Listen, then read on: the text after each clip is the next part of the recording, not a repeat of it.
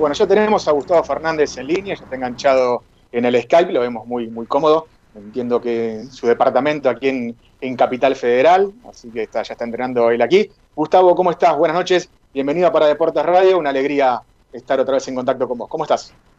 Hola muchachos, ¿cómo están? Tanto tiempo. Una alegría para mí también volver. Muchas gracias, sí, la verdad que hacía bastante que no hablamos aquí en la radio. Hemos salido el contacto habitual en cada, cada vez que, vas compitiendo. Nos vimos, por supuesto, en la Copa Fundación para Deportes. Ahí te agradecemos que hayas estado presente, también toda la gente de ATA, por supuesto, y vivimos una, una gran jornada. Bueno, para aquellos que si alguno todavía no lo conoce a Gustavo Fernández, actual número 2 del mundo de tenis adaptado, ha sido también, ha estado al tope del ranking como número uno, ganador de cinco Grand Slams, Roland Garros 2016 y 2019, Australia 2017 y 2019, Wimbledon 2019, ¿qué año el 2019? Ya hablaremos un poquito de todo eso. Eh, y aparte ganador en Guadalajara, en los Juegos Parapanamericanos de Guadalajara 2011, doble medallista en Toronto 2015 y otra vez doble medallista en Lima 2019. Así que un año claramente inolvidable para, para Gustavo. Eh, pero bueno, Gustavo, vamos a, a, lo, arranquemos por lo importante. ¿Cuántas dominadas haces? Porque esta semana, ya, después hablamos de Tokio, de los Grand Slam, de todos. ¿Cuántas dominadas haces? Vimos un video tuyo que grabó tu novia Florencia, lo tomamos en las redes para deportes y Damián Schneiderman hizo el jueguito con el carpintero, que dicho sea de paso, perdió el lunes el carpintero en, el programa de, Guido Casca y bueno, tuvo una amplia repercusión. Miles y miles de, views y de, y de likes tuvo ese video. Eh, ¿Cuánto habla de tu estado físico? Habla de tu concentración, o sea, no solamente un juego, pero bueno, ¿cuántas haces? ¿Cuántas dominadas bien hechas haces? Mira, bien hecha, el otro día, justo de curiosidad, eh, en pleno entrenamiento probamos, porque después del videito ese, todos empezaron a, cargar, a boludear, y digo, bueno, vamos a ver. O sea, el, carpintero, si bien hace una. Es, en el juego no es la dominada completa, hace, hacía más de 50, que es un montón. Entonces probé y llegué a 25, creo, una cosa así, pero la completa. Igual no había chance que le gane al carpintero. Está, está, muy pulido esa, esa dominada. Pero cortita, hay que ver si hace toda, si baja completamente, hay que hace. No pues sé. Si haces, 25 completas, y después tenés un compañero que es Ezequiel Casco, que también medio se había sumado. Ah. El mono Casco. Mono, para mí me gana, tranquilamente. El mono cantó más de 30 que hacía, estando. había contado más de Sí, al mono me gana. Está bien que el mono pesa 30 kilos menos que yo, pero igual. Así que bueno, pero tuvo una amplia repercusión, ¿no? O sea, tal vez ahí la, posibilidad incluso eh, se verán tus tiempos, tus ganas, ¿no? De, incluso de, ir a un programa como el de Guido Casca, que tiene un montón de, rating, es otra forma también de, entrarle al, público, a las empresas, ¿no? a través de, este juego. No sé cómo lo ves. Sí, a ver, yo no, no, no, no lo haría por ir a, entrar a las empresas. Sí, obviamente sería exposición para el deporte adaptado. Eh, me han llamado varias veces del programa, de hecho uno de los productores es muy amigo de mi tía madrina y lo conozco de toda la vida y me ha dicho de ir. Y yo le dije, no, pero ¿qué voy a ir a hacer ahí? Yo, la verdad que encima ocupado y bastante, la verdad que los días no me, cuando estoy en Buenos Aires los días no me alcanzan el tiempo para todas las cosas que hago y, se me complica, pero bueno, sí sería divertido. A mí me encanta jugar y, todo tipo de juego me viene bien y la verdad que hace un juego muy divertido ahí. Bien. Bueno, hablamos recién un poquito haciendo tu repaso del currículum, largo currículum, pero tomamos los, los ítems centrales. Hablamos del 2019, ¿no? Ganador de tres Grand Slams, se juegan cuatro, ganaste tres el otro llegaste a semifinales en Estados Unidos, ganaste dos medallas en los Juegos Parapanamericanos y después te apareció la, pandemia, el 2020, y te paró de lleno. Eh, la pandemia y todo lo que estamos viviendo, eh, ¿te paró en tu mejor momento, vos crees? Sí, no sé, a ver, todo es tan dinámico que no, no, sé si es excusable con la, con la pandemia. Lógicamente no es una situación cómoda para nadie porque estamos viviendo una, realmente una época muy mala para todos en general, que deseamos que se termine y de la cual nos ha sacado mucho de la, del, del confort o de la costumbre o de las rutinas que teníamos de, en todo sentido. Eh, y en mi caso particular, pasé de jugar más de 25 torneos al año a jugar 7. Eh, entonces, eh, sí, obviamente genera algo, pero bueno, no sé, es anecdótico ya el, pasado en ese sentido, si era mi mejor momento, si, si, iba a seguir o no, por ahí también se cortaba de lleno con toda la competencia. Eh, creo que el 2019 fue un año extraordinario, pero bueno, ya es el pasado y hay que andar pensando en, esto y en lo que viene. Eh, ¿Sos un tipo que mira al pasado permanentemente o estás enfocado siempre en lo que viene y planificas? No, no, de hecho, eh, miro bastante poco al pasado y, además, bueno, este, este, año particularmente no, porque no hemos tenido mucho tiempo para pensar, mucho tiempo en casa, tranquilo. Yo en general mi vida es muy, muy ajetreada, muy dinámica, mucho viaje, mucho torneo, cuando no torneo, mucho entrenamiento, entonces ni te da tiempo a ponerte a pensar en, en el pasado. Entonces siempre estoy en el día a día y viendo qué es lo que me viene y lo más cercano a mí y prepararme para eso. Eh, pero bueno, eh, en este último tiempo inevitablemente te lleva un poquito a la nostalgia de, lo que ha pasado en el pasado, no solo por el, 2019 hermoso que tuvimos, sino porque fue lo último antes de, que se viniera todo esto que está, está muy bien. Y en todo este tiempo que tuviste para pensar ahí con tu familia, con tu novia, eh, ¿Sacaste alguna conclusión? ¿Tenías más tiempo? ¿Podías pensar? Eh, ¿Qué conclusión sacaste de tu carrera, de tu vida? ¿Llegaste a alguna conclusión, a algo?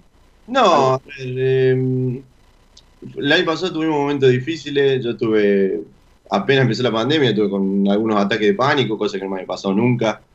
Eh, entonces, fue, era tanta la incertidumbre que pensar tanto en el pasado como en el futuro generaba mucha ansiedad. Entonces llega un momento que tratás de sobrevivir el día a día como todo el mundo. Eh, no se sabía cuándo íbamos a volver a jugar torneos, si íbamos a volver a jugar, cómo íbamos a volver a jugar, qué iba a pasar. Entonces, la verdad que fue bastante complejo. Estuve por primera vez desde que tengo seis años, siete años, que tuve 80 días sin jugar al tenis, eh, sin poder moverme en casa ni hablar. O sea, en un departamento chiquito, que parecía que cada día se hacía más chico.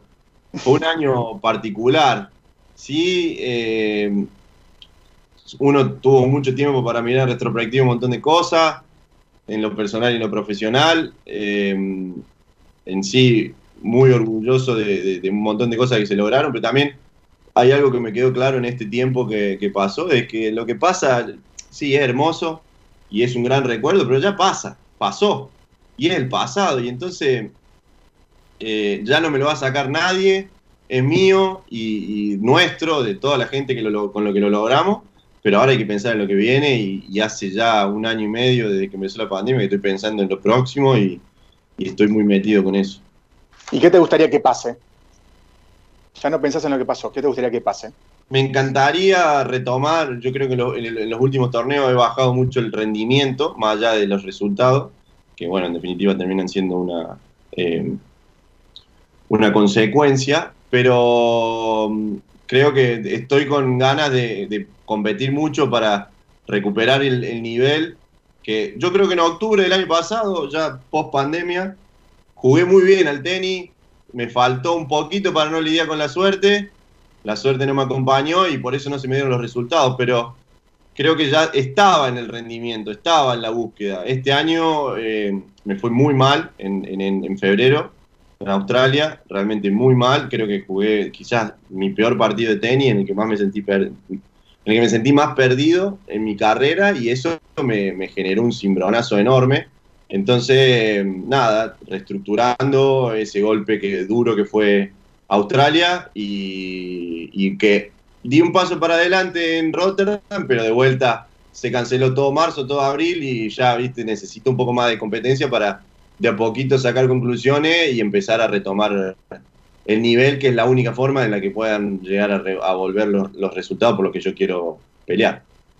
Estamos hablando con Gustavo Fernández aquí en Para Deportes Radio, el programa del deporte adaptado, inclusive paralímpico argentino. Gustavo Fernández, número dos del mundo de tenis adaptado, abanderado en, los Juegos, en los Juegos Paralímpicos de Río. Ya le voy a dar el pase a Joaquín y a Nico. Te quería hacer una pregunta a partir de lo que venías comentando, ¿no? De, este cimbronazo, de lo mental. Eh, tal vez vos seas el deportista paralímpico que esté en un nivel, en el máximo nivel de profesionalización. No solamente tenés un entrenador que has cambiado en el último año, ya hablaremos del tema, preparador físico, kinesiólogos, manager, una empresa que te acompañan. Eh, el tema del coach mental, que hace ya más de, más de un año que venís trabajando ese tema. ¿Cómo es? ¿Cómo se trabaja con un coach mental? Eh, y más a la distancia, ¿no? Porque le entiendo que están en Inglaterra. ¿Cómo es ese trabajo y cómo fue ese trabajo durante todo este tiempo?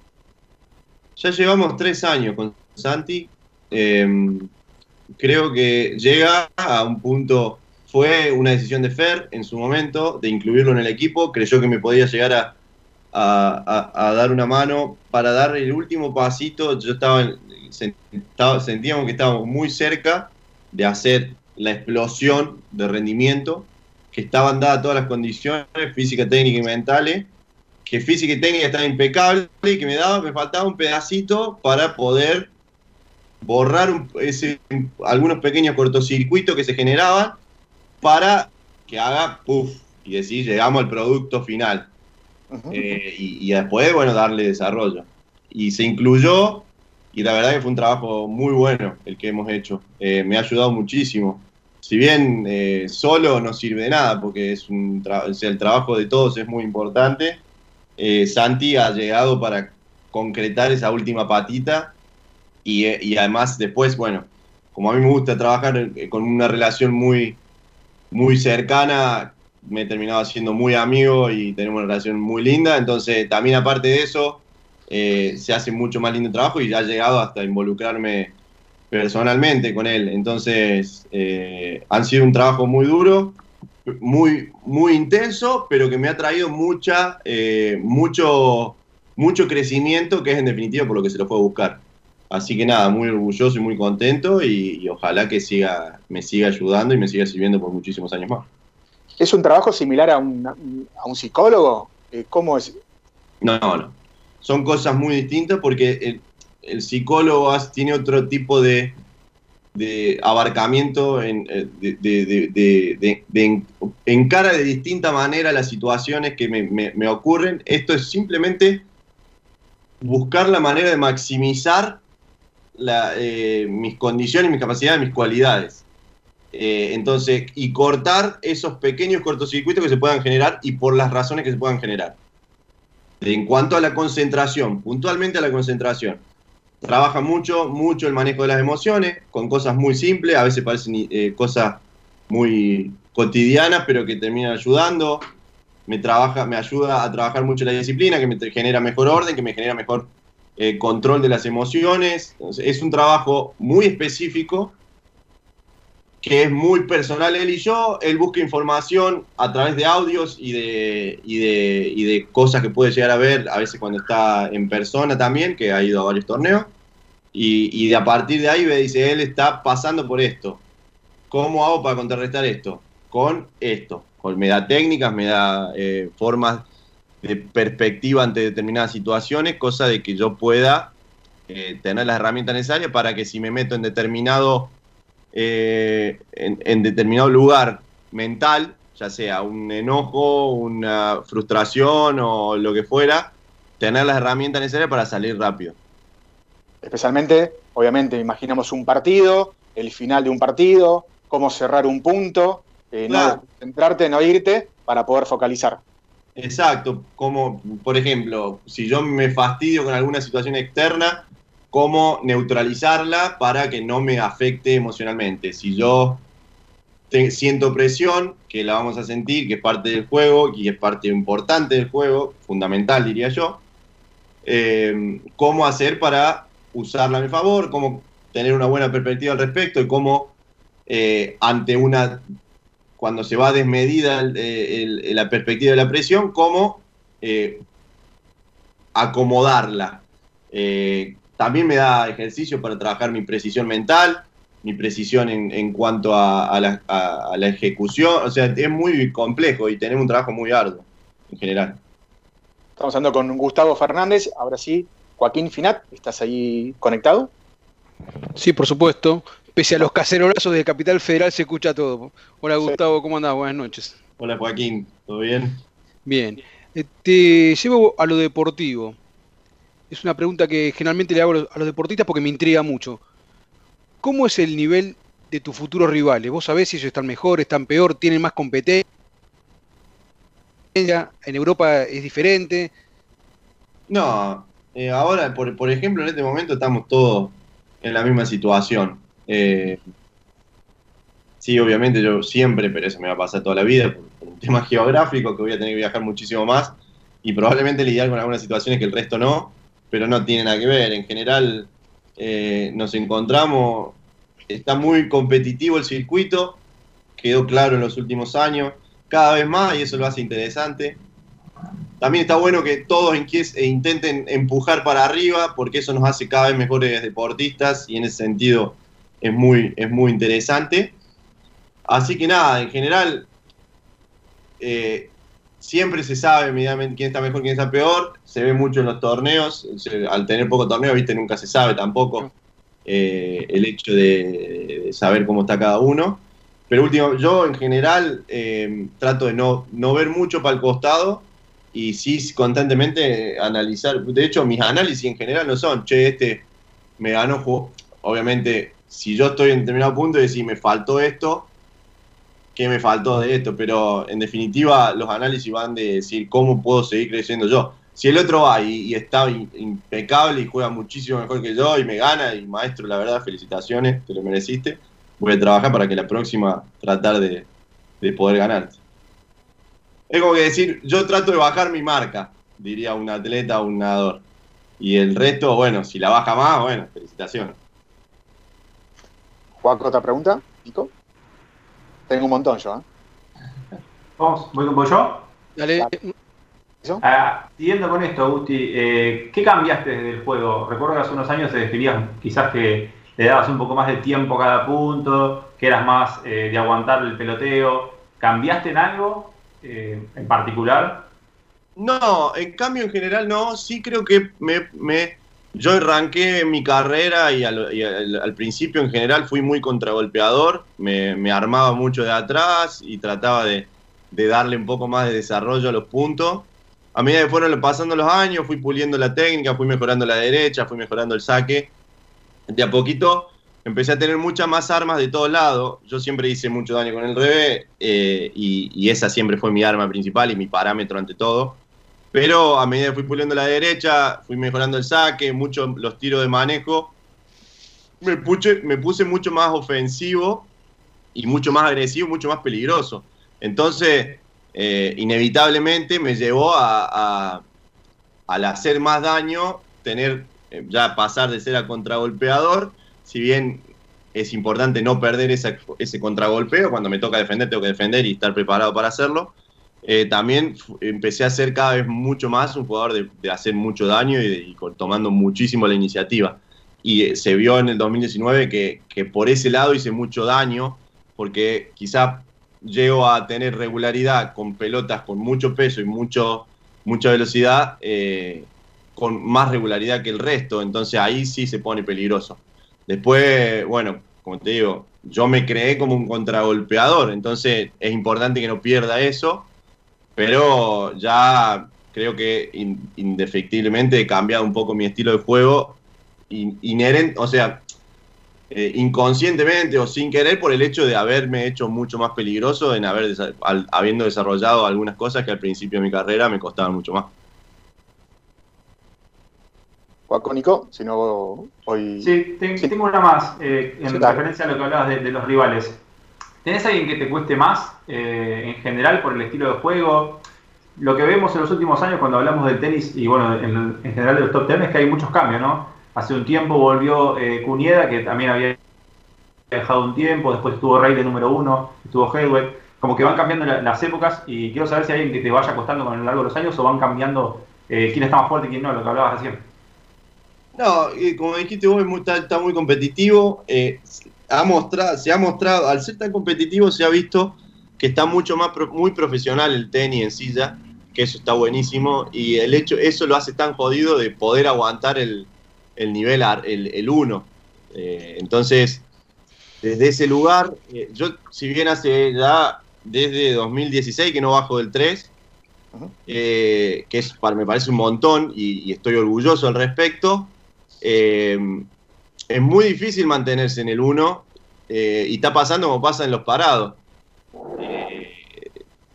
se van cambiando porque siempre hay uno que te va presionando, ahora son varios los que te van presionando, entonces en general se termina complicando.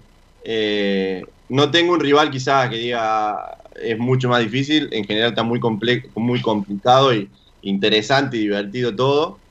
Eh, me gustan mucho mis partidos con Alfie porque los dos somos muy competitivos tenemos un carácter parecido, entonces eso también lo hace, a mí me, hace muy divertido para competir, me, encanta.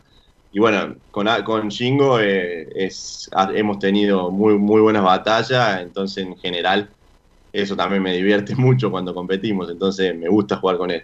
Después eh, Joaquín es un, un poquito más de rachas, tiene rachas que en la que está muy afilado y se pone muy peligroso y después tiene momentos en los que por ahí eh, está con la mente en otra cosa y es distinto, pero bueno, eh, hay, eh, en general, hace ya varios años que está bastante, como dije, competitivo. Joaquín, ¿tenés una pregunta? no, voy. no, iba a preguntar lo mismo que preguntó Nico, si había un rival Bien. así que le causaba más. Te doy el paso, Máximo. Dale. Eh, estamos hablando con Gustavo Fernández aquí en Paradeportes Radio 21 a 30. Cambiaste de entrenador, de tu histórico entrenador, eh, Fernando San Martín, que fue el que te crió de, pichoncito, ¿no? y que con él llegaste al, número uno del mundo, y hace un año estás con Jonathan Abadi. Eh, ¿Cómo fue ese cambio? ¿Cómo lo venís llevando dentro de todo esto que estás preparando y proyectando a futuro? Bueno, ¿cómo, cómo fue el pasar de un entrenador con el cual estuviste toda tu vida a otro nuevo? Y era un proceso que se tenía que dar porque es natural, eh, son ciclos que se terminaban de la forma en la que estaban, entonces eh, fue difícil porque muchos años y nos, tenemos muchísimo aprecio. Yo a Fer eh, estoy muy agradecido con toda la carrera que tuvimos, con él como, como entrenador, pero bueno, fueron muchos años y obviamente es una relación de, mucho desgaste que bueno, llega un ciclo y por el bien de todos también hay que saber eh, dar un paso al costado y, lo tomamos mutuamente.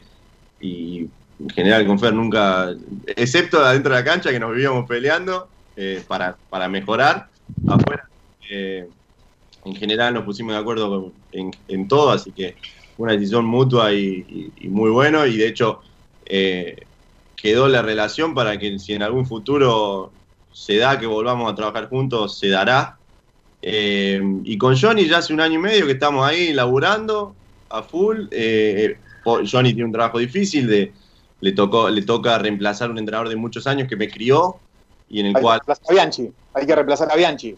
Claro, o sea, le toca reemplazar a, un personaje que, ha sido muy influyente en mi carrera y, yo tengo, o sea, son dos estilos muy distintos de entrenar que yo me tengo que acostumbrar y que tenemos que encontrar esa conexión que yo tenía con Fer, porque fueron muchísimos años y, era, y era eso, eso, era mucho más, más fácil. Pero bueno, ahí estamos los dos en la lucha, tratando de, encontrar eh, el, feeling exacto que nos haga rendir a los dos, tanto a él como entrenador y a mí como jugador. Y nada, eh, ahí estamos en la lucha, venimos de un par de meses duros, así que estamos a full con el trabajo y, no renegando mucho de la situación. A veces toca, es parte de, la, carrera tener momentos hermosos y tener momentos de mierda. Entonces, ahora, donde las cosas no salieron tan bien, eh, hay que laburar el doble para tratar de, salir y volver a tener momentos lindos. Y esos momentos lindos que, decís, ¿cómo te imaginas Tokio? Comenzamos el programa hablando, faltaban 136 días para los Juegos Paralímpicos de Tokio, te tocó ser el abanderado en 2016, caíste en, cuartos de final, ahí tal vez tenías ahí para un par avanzar un poquito más, pero, pero no se te dio. Estabas, bueno, en plena, plena juventud, avanzando, ¿no? Avanzando con todo, posicionándote. ¿Cómo te imaginas Tokio? ¿Tokio es, eh, es una obsesión? ¿Es algo que lo tenés en tu cabeza? Sí, sí. Del Juego Olímpico, la verdad que estuve muy cerca en los últimos dos, que son los dos que jugué, ¿no? Eh, sobre todo en Río. Eh, creo que, bueno, perdí en tres sets, muy, en un partido muy cerrado con el que terminó siendo el campeón. Cómodo, porque después fue campeón cómodo, o sea que ese partido fue muy, muy determinante. Eh, y yo, no, el hecho de no haber todavía competido por medalla, me queda una espina. Y Tokio me agarra mucho más grande, mucho más maduro, con mucha más experiencia. De hecho, los años más grasos y más grandes y más exitosos y de más crecimiento de mi carrera han sido los que han pasado entre Río y Tokio. O sea que es, otra, es una realidad totalmente distinta a la de, hace cuatro años. Pero bueno, eh, nada, tengo la ilusión muy grande de poder pelear por una medalla. Es un objetivo importantísimo en mi carrera y me encantaría poder concretarlo. Pero bueno, la realidad es que falta muchísimo, por más que parezca poco, 136 días es un montón, yo tengo un montón de torneos en el medio, y en el cual, honestamente, no quiero que sea mañana Tokio. Quiero recuperar, como dije, llegar eh, bien, como llegué a los, a los, juegos anteriores. Es muy importante para mí sentirme bien con el rendimiento. Eh, si bien después es cuestión de ir y, y hacerlo, puedo llegar de mucho tiempo sin competir y después hacerlo bien, me ha pasado. Pero bueno, eh, siento que tengo que trabajar un montón para llegar en óptimas condiciones y generarme la oportunidad. Está tan competitivo todo que no vas a tener suerte y vas a tener una buena semana.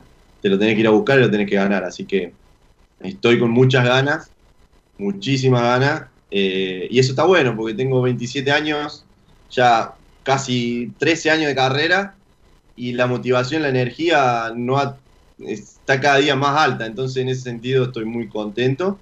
Y pero bueno, a trabajar y a prepararse para que llegue, para llegar de la mejor manera. Eh, ¿Te gustaría ser otra vez abanderado o crees que hay otro que también se lo, se lo merece?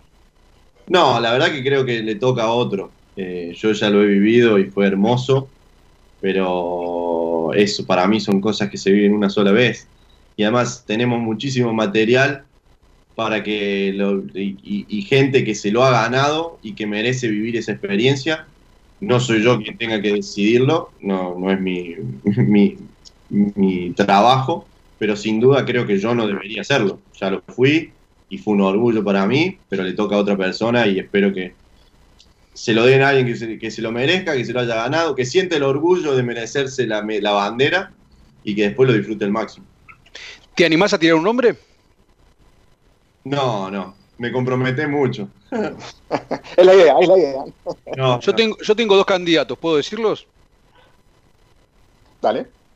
Me parece que Silvio Velo, que sería el cierre para un deportista ícono, ¿no? Del deporte paralímpico, es una, es una variante si es que lo convocan, por supuesto, ¿no? Y si no, eh, por la rama femenina podría ser Janina Martínez. ¿Silvio no fue ya? Sí. Sí. Silvio fue. Pero bueno, para darle un cierre, quizás tiene 47, 48 años, es una linda despedida, ¿no? Es el. Apuesto por. En tal caso, apuesto por Janina, ¿no? Que fue la. Tal vez haber sido medalla dorada en Río. Tenés muchos deportistas, tenés nadadores que han tenido mucho éxito. Tenés Janina, totalmente se lo merece, es la única medalla de oro que tenemos en, la historia del deporte paralímpico. Eh, así que es, es, es mucho. Yo obviamente Silvio sería un, retiro hermoso seguramente para él y, obviamente se lo merece. Pero bueno, también si, como ahí en ese sentido voy a opinar como me pasa conmigo. Yo ya lo viví, él ya lo vivió, creo que también es, tiempo de darle lugar a otra persona. Si estuviésemos jugando una, una trivia, eh, elegís volver a ser número uno del mundo, ganar el US Open, que todavía no lo ganaste, o una medalla paralímpica y a mí me sale el tenista de adentro y el nene que jugaba en los Grand Slam en el, frontón del 9 de julio. Probablemente las cosas, o sea, el tema es que si yo vuelvo a número uno, probablemente sea o ganando US Open o otro Grand Slam o, o la medalla olímpica. Si me apurás, y te hablo desde lo profundo de mi corazón. Te apuro, te apuro y quiero que hables de lo profundo de tu corazón. Sin duda, Open le tengo unas ganas absurdas. Eh, y si me decís, tenés que ganar un solo, ahora vos me decís, yo estoy pensando en ganar Barcelona, que es mi primer torneo, el torneo previo a Roland Garros, Roland Garros, el posterior, y así eternamente hasta voy que, caminito de tratar de ganar todo. Obviamente que no va a pasar así porque no es real, pero... Te lo hago más difícil, entonces, es más difícil. Solamente tenés, porque decimos, un juego paralímpico es este año, después me puedo decir, este año el juego paralímpico, el año que viene el US Open, pero no vale. Es, tenés solamente un torneo para ganar, ¿sí? que es el, US Open o una medalla paralímpica en algún momento. US Open. Me sale de adentro y y, yo soñé toda mi vida ganar US Open. Toda mi vida. O sea, soñé ganar los cuatro. Así que ya gané los, otros tres y quiero darme el orgullo y la satisfacción de ganar los cuatro. ¿Qué tiene de difícil el US Open? Eh, Shingo no lo ganó nunca, ¿verdad? No, sí, Shingo tiene como siete. había uno que no ganó. Nico Carrizo, salvame. Claro, Wimbledon. Wimbledon. Había uno que no había ganado, eso. Eh, el US Open no tiene nada de, distinto. Eh, sí, a veces llega en, la parte del año más avanzada con mucho desgaste. Llega con mucho desgaste en general a septiembre, que puede ser un factor. Pero después estamos todos en la misma. La realidad que. Todos llegan cansados. Cansado a septiembre. Este año no va a ser el caso. Va, no sé pero espero llegar cansado, ojalá, por eso quiere decir que competimos mucho.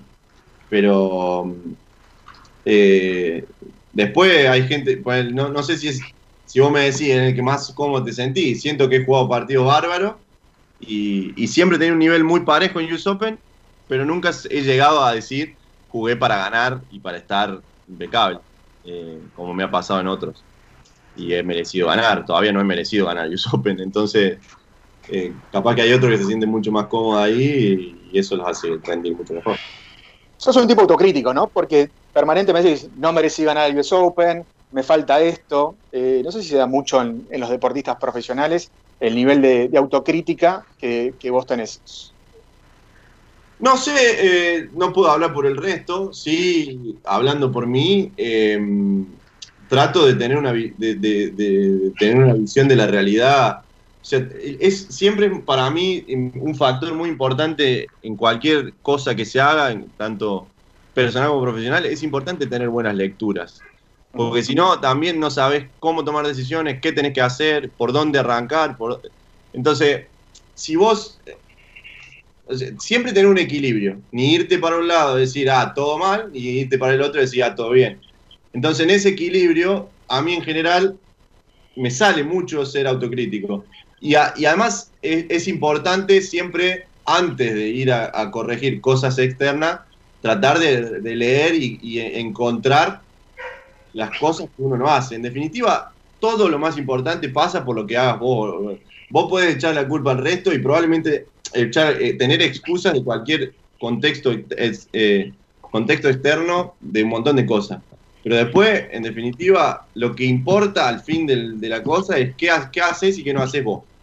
Entonces, en general, trato de, bajo ese enfoque, siempre estar viendo que, por qué me fue como, me fue y por qué no me fue como fue. Si yo después, dentro de ese análisis, encuentro cosas que sí, que yo me doy cuenta que hice mal, y hoy encuentro cosas que, mira, esta no la hice mal y que no la tengo que cambiar, una vez que hago ese análisis y, eh, tengo la autocrítica personal, ahí empiezo a ver, del contexto, qué tengo que cambiar y qué no. Y de esa forma me ha, me ha servido, eh, obviamente no es algo, esto me lo han enseñado y, es parte de, tener la suerte de tener mi viejo que fue profesional, mi hermano que, que es deportista profesional, de haber tenido eh, como entrenador, de, tener mucha gente muy capaz alrededor para que me ayude a, sacar buenas conclusiones y a seguir creciendo. Te cambio un poquito de tema. Un, gran problema que tiene el deporte general, a veces diría, pero en particular el deporte paralímpico y los deportistas paralímpicos, es el tema del apoyo de, los privados. Y vos, a través de tu carrera, de los logros que conseguiste, de tu imagen también, fuiste sumando nuevos acompañamientos. Y vimos que hace unos días sumaste a Toyota. Toyota se te ha sumado al, Team Toyota eh, internacional, donde hay más de 240 deportistas, más de 40 países, que se, fueron sumando. En Argentina también estaba Florencia Moreno, eh, Alejandro Maldonado, entre el deporte adaptado, eh, y acá noté, Santiago Lange, Cecilia Carranza, Delfina Merino de hockey. Bueno, ¿qué significa que una empresa como Toyota, que es sponsor de los Juegos Olímpicos y Paralímpicos, te haya llamado y te haya convencido para estar en este proyecto? Que contanos un poquito de qué se trata. Bueno, Toyota tiene eh, ya hace varios años que viene con la campaña de Start Your Impossible, que es todas las cosas que han tenido que, pasar los deportistas para llegar llegaron. Y la verdad que siempre comulgué mucho con esa idea. Me gusta mucho el concepto de. Porque cada, cada historia tiene su particularidad y eso está buenísimo. Él lo hace muy entretenido y muy, muy divertido para, para, para conocer y para ver y para, para ver cómo cada uno se fue desarrollando dentro de su realidad. Eh, entonces, en ese sentido, a mí siempre me, apoyé y comulgué mucho con esa idea. Y hace ya un buen tiempo que veníamos, que, que, me que, estaba con ganas de, que se termine de oficializar esto, porque hace rato que estaba ahí el sondeo y que se podía llegar a dar o no. Pero bueno, uno nunca sabe. Eh, así que nada, que se haya oficializado para mí es un orgullo enorme. Realmente que, que una empresa como Toyota, con los ideales y con la filosofía y la idiosincrasia que tienen eh, haya pensado en mí, siempre es hermoso, espectacular y, que es muy reconfortante para saber que, uno, a uno lo ven con las ideas que uno eh, comparte. Entonces, en ese sentido, con, mucha felicidad. ¿Crees que eso eh, ocurre también porque la gente empieza a ver menos tu silla y más a Gustavo deportista? Yo realmente hace rato, en general, eh, obviamente hay muchos preconceptos que no se pueden erradicar tan fácilmente, pero sí, yo creo que ya hace rato que, por suerte, me pasa de que la gente ve mucho mi, persona y en definitiva lo que tendría que pasar con todo el mundo, está mucho más naturalizado eh, la silla de rueda cuando se me ve y eso a mí me gusta eh, y creo que debería pasar todo el tiempo y en todos lados, pero bueno, entendiendo que es un proceso que tiene que pasar y que tenemos que avanzar. Eh, está buenísimo que vaya pasando, siempre hay mucha gente que le cuesta sacarse de la cabeza la discapacidad, que es un problema y que en realidad no lo es, pero eh, año tras año se ve la evolución y en ese sentido está bueno. Decís recién, la discapacidad no es un problema. Si le decís a otra persona que tal vez no, entiende mucho el tema, no es un problema. ¿Qué es? qué definición darías? yo no sé si le daría tanta entidad la realidad, o sea, te limita físicamente o para lo que fuera, en algún sentido, obviamente, pero después, en esencia, lo que yo siempre digo, y por lo cual he tenido esta charla un millón de veces, em, en esencia la persona es lo que quiere hacer y puede llegar a ser eh, lo que se proponga. Eh, obviamente, sí, uno me va a decir, no, y si querés volar, y sí, no voy a volar y yo no voy a caminar de vuelta. Pero después, el hecho de ponerle, eh, tratando de poner un ejemplo de, autorreferencial, eh, sí, el, no caminar no me impidió ir en búsqueda de mi sueño. Y, el preconcepto general te dice, si vos sos discapacitado, ¿cómo vas a vivir un deporte? Y en general eh, está, es erróneo, y en ese sentido por eso digo que no es un problema, porque en esencia uno puede terminar haciendo lo que quiera, y, en definitiva es importante cómo se lo, se lo ve y cómo se lo encara y cómo logra naturalizar la situación y, que la gente empiece a ver lo que es cada uno como en, esencia como persona y no realmente la, silla o, la discapacidad que en definitiva termina siendo anecdótica. Bien, ya para ir cerrando 21 a 47 esta charla con Gustavo Fernández, ni siquiera metimos la tanda, así que ya le pedimos disculpas a Gerardo Subirana. Vamos a ir ahora ya a la tanda sobre, sobre el final. Lo último, cortito, Djokovic, ¿es copado o es un... ¿Tenés el WhatsApp de Djokovic? No, WhatsApp no. No, no. No, le, no hincharía. Además, si yo no soy, no respondo, no le respondo a mi madre por WhatsApp, imagínate si le voy a pedir el WhatsApp a Djokovic, no sé para qué lo tendría. Eh, muy, la verdad que conmigo siempre ha sido muy agradable, muy agradable. Me, me llamó mucho la atención cómo se ha interesado desde una perspectiva evolucionada con respecto al deporte en silla de rueda, no viéndolo, ah, mira qué bueno los chicos que juegan en silla de rueda, eh, sino realmente me ha visto como un colega y yo siempre lo remarco. Creo que la última vez en, en, en US Open, incluso hasta al no haber tantas cámaras, no haber público y estar mucho más relajado, lo ha hecho ya con, con involucrándose personalmente y eso eh, es muy lindo poder compartir ese tipo de cosas, eh, de, admirar y de incluso hasta interiorizarse en un montón de aspectos del tenis que difieren en, tenis convencional y tenis en silla, sobre todo de cómo hacer para determinadas cosas técnicas, que él lo hace con los pies y yo lo tengo que hacer con las manos y las ruedas. Entonces, se han dado charlas, a mí me encanta charlar, charlar de tenis y aprender. Eh, hay algo que me gusta hacer mucho que es en donde pueda, siempre que pueda, obviamente ahora no es el caso, pero es juntarme a charlar con gente y aprender. Eh, el encuentro con Manu Ginóbili me ha dejado muchísimas cosas eh, y cada tanto hablamos y, realmente me encanta crecer y aprender de ese tipo de cosas, de, la gente que tiene experiencia, que tiene mucho para aportar. Entonces, poder compartir con ese tipo de cosas eh, siempre me va a ser algo hermoso y, y que sume. Maxi, un segundo, por sí o por no, Gustavo. Dale. Está mucho más flaco que antes, ¿no? ¿Te parece? Te veo re flaco. Me veo igual que siempre. Ah, mira vos. Bien, mejor. O sea, estoy bien, estoy en, forma, se podría decir. Y yo te hago la última. Ahí a, tu espalda, a tu espalda tenés los trofeos. No veo la Copa Fundación para Deportes. Eh, espero que algún día. Si no la tenía, no la gané yo. Espero que algún día la, la gane, jueves. ¿Qué tenés ahí? ¿Tenés Roland Garros, Win? Eh, y tengo los Grand Slam, sí. Está ahí. Muy bien. Bueno, algún día jugar a la Copa Fundación para Deportes y. Muy bien ahí, ¿eh? No veo, no veo. Ahí hay uno. Hay otro. Los tres que gané. El plato. Ah, claro. No, el plato es Roland Garros, ¿verdad? El plato Roland, el del medio Wimbledon y el de abajo Australia. Fantástico. Bien, bien. Bueno, una buena foto ahí para, con vos y todos los trofeos. Gustavo, tenemos una hora más para charlar, esa es la realidad, nos quedan un montón de preguntas, creo que lo más sustancioso hemos podido charlar, el tema de Tokio, bueno, de tu carrera, eh, el Gran Slam, bueno, todo, todos los temas, pero teníamos mucho más para, para hablar con, con vos. Agradecerte, la verdad que hace bastante que no podíamos, no teníamos este contacto a través de Paradeportes Radio y ahora con la tecnología también nos simplifica mucho más eh, todos los temas. Agradecerle a Agustín, tu manager, por el, por el contacto, por el nexo. Agradecerte una vez más por tu presencia. Ha sido muy importante en la Copa Fundación para Deportes que organizamos en conjunto con la Asociación Argentina de Tenis Adaptado, donde participaron 17 jugadores juveniles y ya adultos no, profesionales y la iremos repitiendo a lo largo del año. Así que, una vez más, eh, el cariño de siempre y agradecerte por esta charla ya casi 50 minutos que te quitamos de, de, tu tiempo para que puedas compartir con todo el público de Paradeportes que estaba muy ansioso por, por escucharte a través de nuestras redes sociales.